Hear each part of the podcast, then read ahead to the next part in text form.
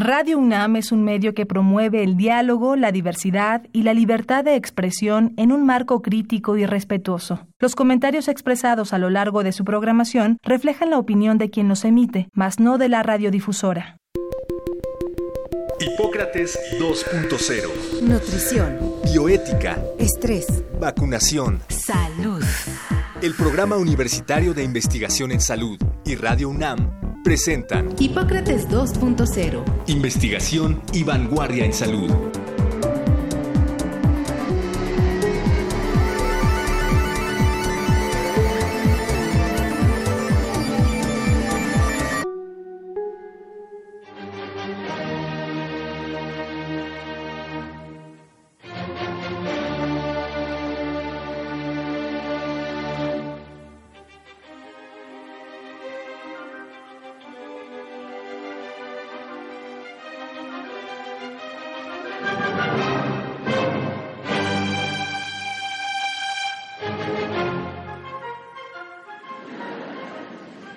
Hola, ¿qué tal? Bienvenidos a Hipócrates 2.0. Yo soy Mauricio Rodríguez, como cada semana les doy la más cordial bienvenida aquí en Radio UNAM. Y pues dentro de estos programas que estamos haciendo directamente en la pandemia, eh, hoy preparamos un tema que pues resulta interesante y entretenido y vamos a estar hablando sobre humor en la pandemia.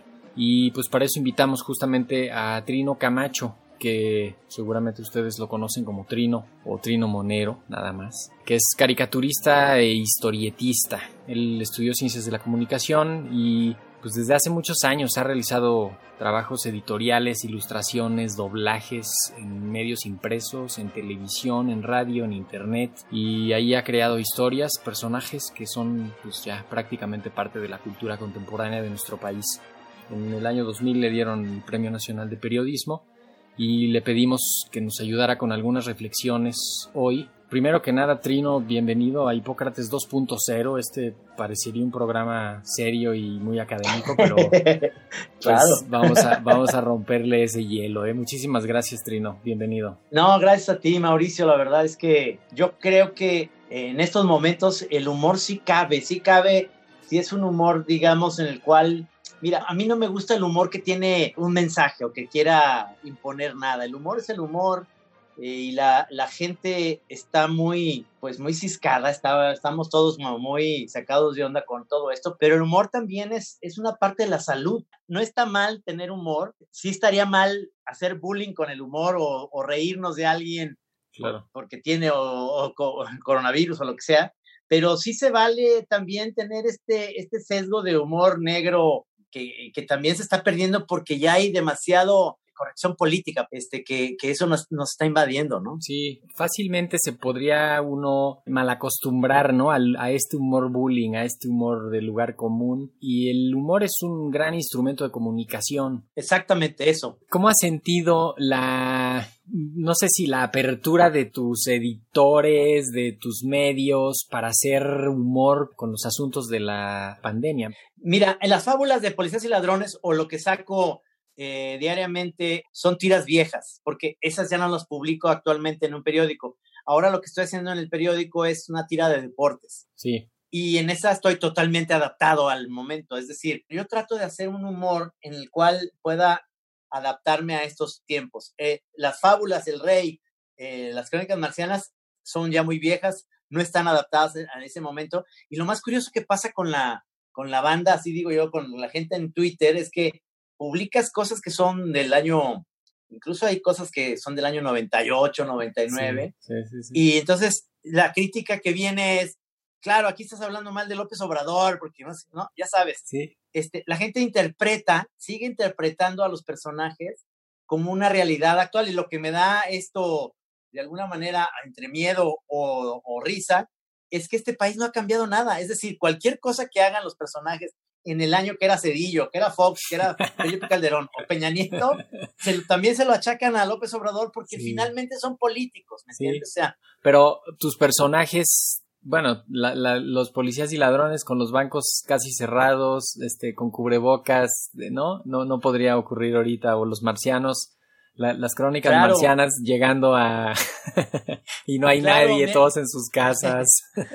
Eso lo hice, eso lo hicimos, eh, lo, hizo Ponchito, porque ahorita estoy haciendo unas cápsulas.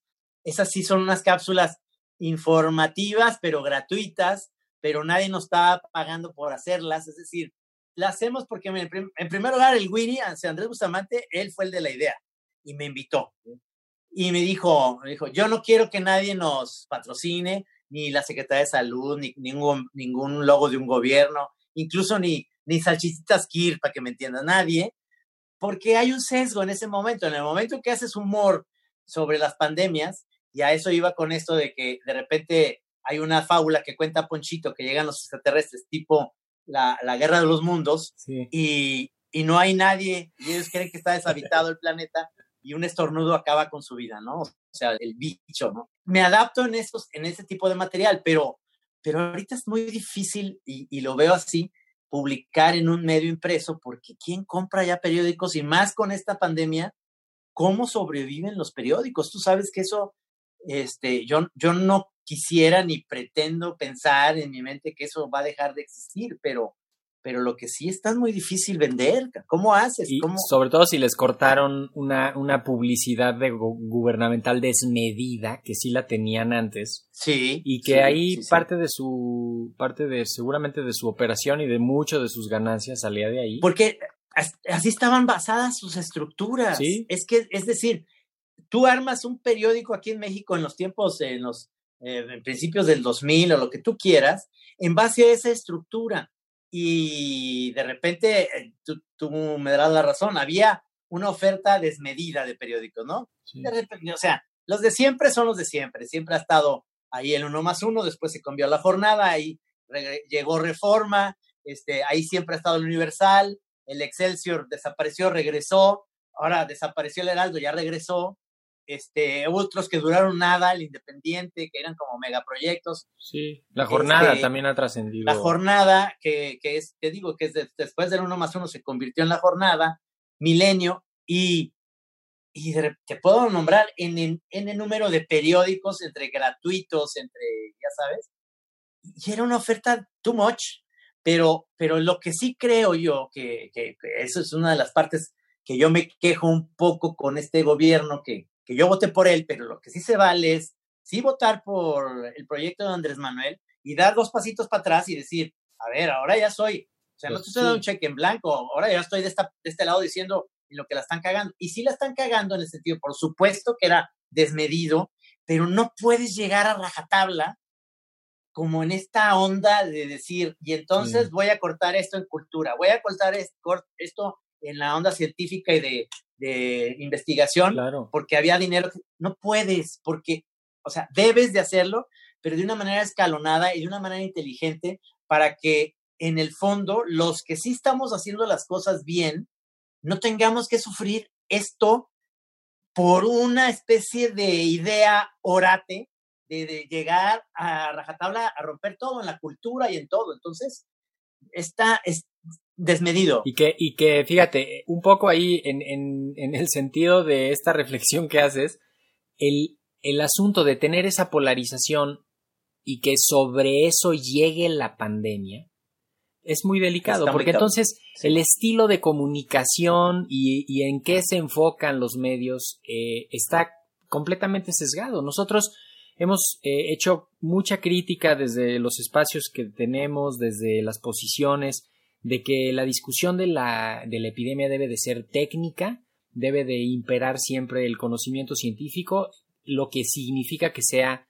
pues, eh, que se corrija, que sea autocrítica, que si dijiste algo mal y ya cambia, lo cambies, ¿no? Y, y los medios un poco, pues con esta ardidez que, que, que pudieran tener o por sus propios intereses, sus agendas, han, han modificado la comunicación de la epidemia. Y creo que eh, justamente Sí, sí. Cuando, cuando se generan materiales como, no sé cómo le están viendo el impacto a lo que está haciendo Andrés Bustamante, ¿no? Con, con eh, Ponchito y el doctor Chunga, pero cuando, cuando ves esos materiales justamente como, pues son como la sociedad civil, ¿no? O sea, eso es, eso es la sociedad civil y está justamente comunicando, informando, divirtiendo. Este, yo, yo, yo tengo un niño de cinco años que pues le, le causa pero fascinación. En cuanto hay uno nuevo de esos, lo quiere ver mil veces y se ríe, y este ya lo vimos y este Claro. no, y ponlo y otra vez, ¿no? Y, y le divierten. Y, y mucha gente que está, pues justamente también buscando esos, pues esos comunicaciones neutras, ¿no? Es conteni- contenidos, contenidos neutros, exacto, ibas por buen camino en el sentido de, de definir. Son contenidos neutros realmente legítimos de, de alguien que lo que queremos, y sobre todo Andrés, lo que quiere es comunicar eh, una situación que sí es de gravedad, porque en el fondo es siempre Ponchito y es quédate en casa, es, es el mensaje. Claro. y que lo que pretendemos no es dar un, o sea, es, el humor funciona en ese sentido. Si tu hijo de cinco años, que no tiene la menor idea que existió alguna vez Ponchivisión, que Andrés estuvo en las Olimpiadas, en los Mundiales, que ni siquiera saben quién es Andrés Bustamante o el Wiri Wiri, y ahorita lo que dicen nomás es Ponchito y Chunga. Sí. Creen que nomás existen esos, cuando en tu memoria hay miles de personajes de Andrés. Y, y hay también toda una generación de millennials, de chavos que no tienen cinco años, sino tienen 22, que no tienen la menor idea y que además lo ven como contenido ñoño, dicen. Sí. ¿no? O sea, bueno, yo me clavo mucho en, en los, en los negativos. Siempre me dicen a mí, clávate, que te dicen cosas muy chidas. Sí, todo el mundo, pero yo me clavo en el que, pero a ver, pero, pero ¿qué es eso qué? Está muy ñoño. ¿qué? Entonces, obviamente me doy cuenta de que no tienen ni la menor idea de que de repente eh, no saben que yo también hago un personaje con Gis, que es el Santos, Sí. o que tenemos la chora interminable en radio. Oye, pero ¿qué pasaría con esos personajes ahora? Estos días, ¿qué estaría haciendo? El Santos diría, oigan, yo uso cubrebocas desde hace. Exactamente, lo- pero mal porque lo tiene abierto aquí, ¿no?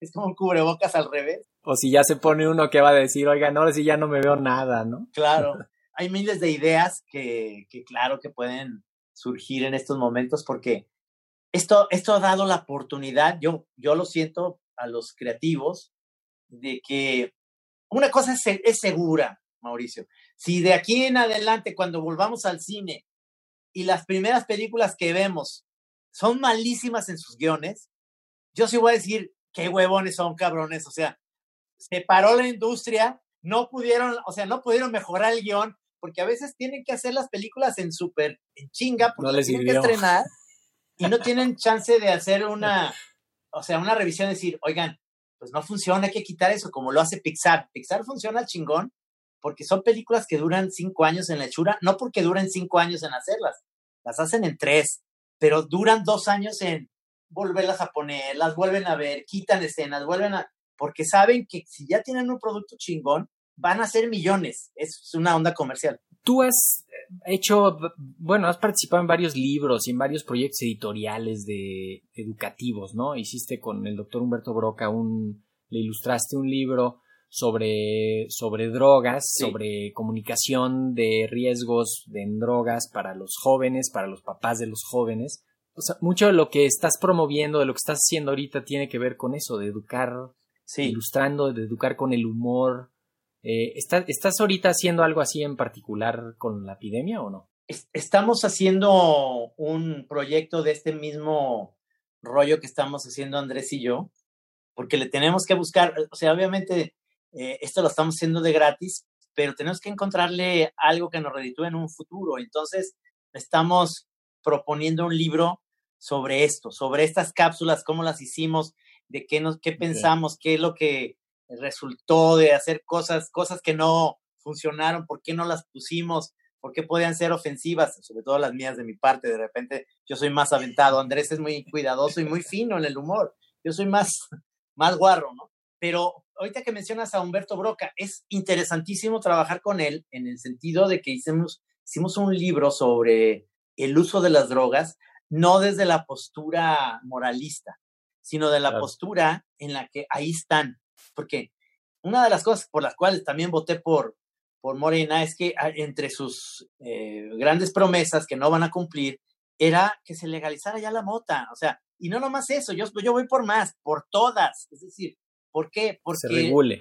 se regule, porque el, si, si se legaliza y se regula, eh, hay más control, ya no va a haber esta situación del narcotráfico, habrá otras cosas, por supuesto, porque estos güeyes no se van a quedar sin hacer cosas, van a empezar a secuestrar, lo que sea, van a hacer chingadera y media. Pero lo que yo voy es, ese dinero que se puede recuperar con la venta de las drogas en cierto sentido, puede ser para hospitales eh, que ayuden a, los chavos y a la gente a, rehabilitarse. ¿Por qué? Porque de todos modos, aunque esté prohibido, lo están haciendo. No por, no por, no por eh, legalizar, van a hacer, ah, ya lo legalizaron, ahora sí me voy a meter de tocho. Lo están haciendo. No, y que, y que justamente por ser prohibido, está en una zona que no es visible para el aparato y entonces pueden ocurrir ahí muchas cosas, ¿no? Entonces son drogas adulteradas, eh, se vinculan otros delitos y, se hace un problema mucho más complejo que el simple hecho de, consumir una droga. Creo que ese es, un, ese es un punto muy relevante, ¿no? Oye, ¿y tú crees que, o sea, que, la realidad de este demonio de, situación eh, apaga el humor, lo, lo entristece, lo ensordece? ¿Por dónde va a tener salida el, humor? ¿Qué, ¿Qué, vamos a decir de esto? Que no sea la burla, la mofa. No, claro, pero hay que también tener el contexto que, estamos en un país, somos mexicanos, Mauricio, somos, somos muy buenos para reírnos de la desgracia, desde las películas de Pedro Infante. Y yo siempre he dicho, los políticos nos han robado todo a los mexicanos, pero no el sentido del humor. Ese, ese sigue y continúa. Y, el virus, el virus no nos lo va a quitar. No nos lo va a quitar, no nos lo quita porque lo traemos ahí en, en el ADN. Lo que sí está haciendo la polarización es, es quitarnos el sentido de la sensatez hasta en el humor y se vuelve una especie de dogma. Si en el humor tú no tienes la capacidad de sí saltar de repente la tranca y decir algo que pueda ser ofensivo y ni modo, pero que sea inteligente, ¿no? No estoy hablando que sea ofensivo en contra de las minorías, no digo, no, el humor a veces es, eh, necesitas romper ciertas cosas para, para poderte reír, para en, en los velorios, por eso es, es tan necesario y ahorita es triste. chistes de los velorios. Exacto, es ir a tomarte un café y, reírte porque lo que necesitas es, es que, pues cabrón, se te murió tu mamá, güey, se te murió tu abuelita, se te murió en, dado caso algo más trágico. De hecho, la epidemia tiene unas, tiene unas escenas de, de humor, pero del más macabro, ¿no? Es que, es que eso está pasando, que realmente sí hay una realidad ahí tremenda, eh, pero lo está, lo está poniendo muy claro esta pandemia porque además todos estamos encerrados. Es decir, eh, hay, no hay distracciones. Eh, si, te, si te fijas, hace un chingo. O sea, hay, hay ya sabes, narcos, sicarios y la chingada, hay muertos y hay cosas. Pero llevas una vida tan ajetreada que nomás dices, puta madre, otra vez en el periódico, en vez de un encabezado, hay descabezados, ¿no? Y ya lo veas, es triste porque esto empezó a, partir de mediados de los noventas, que empezamos a ver desde cardenales muertos, asesinados, como algo como si es el día a día. Sí, se normalizó. Se normalizó, pero, pero estábamos demasiado distraídos con miles de cosas. Por eso pululan tanto los programas basura de vamos a criticar a los actores, vamos a hacer este tipo de cosas que son eh, para entretener a la banda porque pues, estamos en miles de cosas. Ahorita todos estamos muy conscientes de que estamos ante un peligro inminente. Es un virus que mata. Pero hay, todavía con eso, hay gente que dice que no es cierto. O sea, se me hace increíble.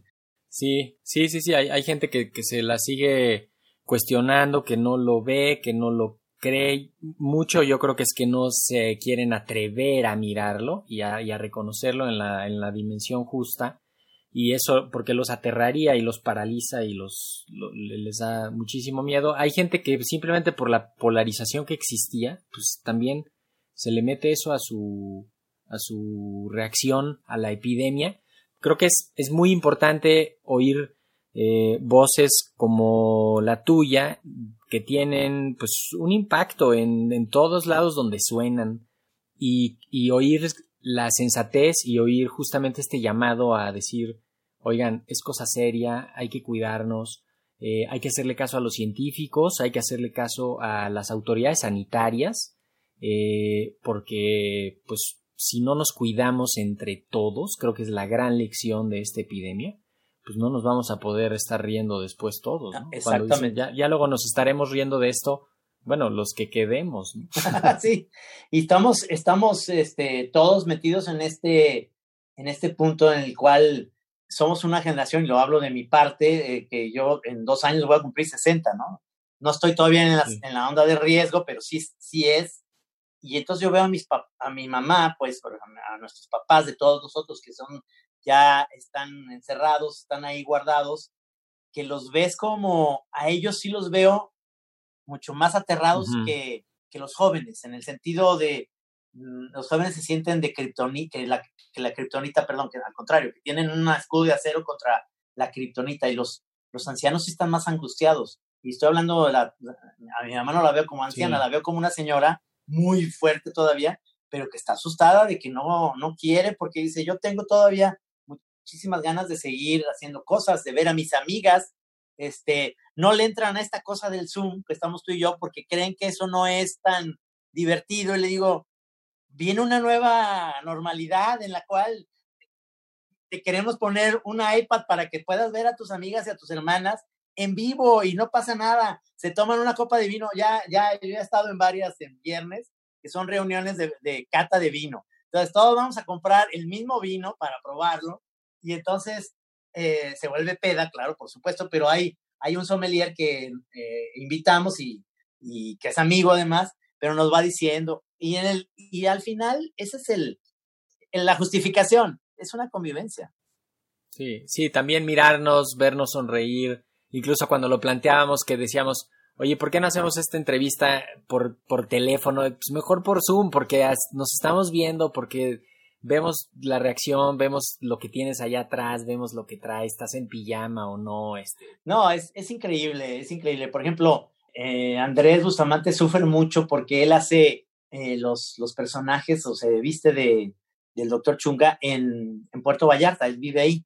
Y entonces dice, lo tengo que hacer en una parte donde ya tiene montado la cama y todo, que es el pasillo donde no haya aire acondicionado. Dice, el calor está impresionante, entonces vestirme me da una hueva, dice, porque más acabo empapado, acostumbrado, como cualquier famoso que haya hecho en la televisión, a estar en estudios con aire acondicionado, con todo, ¿no? Aquí se acondiciona, tanto él como yo, estoy aquí acondicionándonos para mandar las cosas, para hacer las animaciones, para hacer los dibujos, para en, en nuestra nueva realidad, y él diciendo, güey, no hay nadie que me eche la mano a decir, voy a poner la cámara y yo voy a actuar tiene que salir, tiene que ponerla, tiene que estar vestido, suda, este, no hay, un maquillista que llegue y le diga. No, pero vale, vale la pena el esfuerzo, están haciendo un, un material conjunto fantástico, muy divertido, muy educativo, va a ser, va a ser motivo seguramente de, de estudio, pero cuando menos que lo vea mucha gente, que lo, que lo aprenda mucha gente, y seguramente van a salir unos personajes de la, del, pues del post-coronavirus, ¿no? Que, que ahí los tendrán que ir metiendo, porque la vida va a cambiar, la vida va a cambiar. Claro, o sea, sí hay una, va a venir una nueva manera de, de, por ejemplo, ver cine por televisión, o sea, Netflix, este, Amazon, todo esto va a tener, el streaming va a tener algo diferente, pero ¿sabes qué es lo que sí va a, querer, va a seguir siendo necesario? Esto, esta entrevista que me está haciendo para Radio UNAM, que lo que necesitamos son contenidos para que la gente, si sale en su carro de un lugar a otro, esté oyendo esto ahorita y diga, ah, eso está padre porque es diferente. No estamos hablando aquí de cosas técnicas, no estamos hablando de chismes, no estamos hablando de deportes, estamos hablando de lo cotidiano. Sí, no, ni, ni, ni burlándonos de nadie, ni cayendo en el lugar común, sino más bien justamente tratando de, de echarle esa mirada a algo tan delicado como la epidemia, pero pues eh, ahora sí que ahí condimentado con, el, con la mirada del humor y reconociendo que pues, en situaciones así de críticas el humor va, pues también nos va ayudando a sortearlo. ¿no? no sé si quieres despedirte con alguna idea, pues maestra, eres, eres el, el, máster, así que el, micro es, el micro es tuyo. no, no, es mucha responsabilidad. No, yo, yo te agradezco eh, que me hayas dado el espacio para platicar. En general, siento yo que esto nos tenemos, eh, seríamos un fracaso como humanidad y como personas y como mexicanos si después de esto no somos mejores personas en muchos sentidos. ¿no? Este, este aislamiento nos está dando la oportunidad de ver que las redes sociales sirven para darle voces a los imbéciles. Eso no, lo dijo muy claro Humberto Eco y es verdad. Eh, las redes sociales sirven para golpear, las redes sociales sirven para dar noticias falsas. Se volvió algo tremendo, pero es decir, pero es como es, decía Woody este, mi, mi, hermano se siente gallina, pero no lo podemos vender porque necesitamos los huevos. Es, es eso, necesitamos las redes sociales para saber que estamos aquí para comunicarnos y para poder entender este mundo que está cambiando día a día, pero sí tenemos que tener esa responsabilidad de decir, híjole, cabrón, yo no tengo los hígados tan prietos de todos los días estarme peleando en Twitter, porque si fuera así, neta, este, por cualquier comentario me prendo. Tienes que saber, ¿no? Sobre todo porque mucha de, mucha de esa discusión e, es contra una computadora, contra un algoritmo, contra... Y poco a poco ir pues seleccionando las voces que uno siga, ¿no? También cuando la gente dice que, que, que está echado a perder la red, pues un poco es como, bueno, pues cambia de gente a la que estás siguiendo y quizá ahí te encuentres, ¿no? Eh, Hay caminos. Es como entrar al mar, a ese tipo de mar que no existe aquí en México, afortunadamente, que aquí hay arena bien bonita, todos los mares son chingones. Es como ese mar como europeo en el cual vas entrando y estás encontrando piedras todo el camino y en el camino está transparente el agua y luego de repente te encuentras una cochita y te encuentras, te encuentras cosas valiosas. Esas son las redes sociales. Y yo, la recomendación que les digo a la gente es, no beban, yo estoy bebiendo ahorita, pero porque son las nueve de la noche, estamos grabando, pero no beban y tuiteen, no beban y, se metan en las redes sociales, porque no tiene caso pelearte contra alguien que a veces ni siquiera es un algoritmo, es alguien que lo que necesita es pelearse con alguien nada más. Y, y, eso no nos va a llevar a nada, eso nomás es intrascendente. Hay que, hay que mejor proponer y, ahora sí vivir y dejar morir. Y como bien dices, hay caminos, hay que buscar los caminos positivos y los negativos que sean simpáticos, no pasa nada también. Y pues recuérdanos tu Twitter. Claro que sí. Es Trino Monero en Twitter, Trino Monero en Facebook, Trino Monero en Instagram. Soy Trino Monero absolutamente como totalmente Palacio. Pues este fue Trino Camacho en Hipócrates 2.0. Trino, mil gracias por tomarnos la llamada, por hacer este, este Zoom tan, pues tan de divertimento, de eso se trata, de, tratar de construir divertimento y, pensar el, la situación tan crítica desde, desde varios ángulos. Muchísimas gracias, Trino. No, gracias a ti por la invitación. Un abrazo. Un abrazo. Y pues esto fue todo por hoy. Yo me despido, soy Mauricio Rodríguez. Quédense en sintonía de Radio UNAM. Espero que la próxima semana nos acompañen. Muchísimas gracias por su atención. Nos escuchamos. Agradecemos al doctor Samuel Ponce de León, coordinador del Programa Universitario de Investigación en Salud y coordinador académico de esta serie. El Programa Universitario de Investigación en Salud y Radio UNAM agradecen tu escucha. Te esperamos la siguiente semana para platicar sobre lo último en materia de salud e investigación en Hipócrates 2.0. Investigación y vanguardia en salud. Se despiden de ti en la producción Patti Gamboa, Héctor Castañeda y Alejandra Gómez. Hipócrates 2.0. Radio UNAM. Experiencia sonora.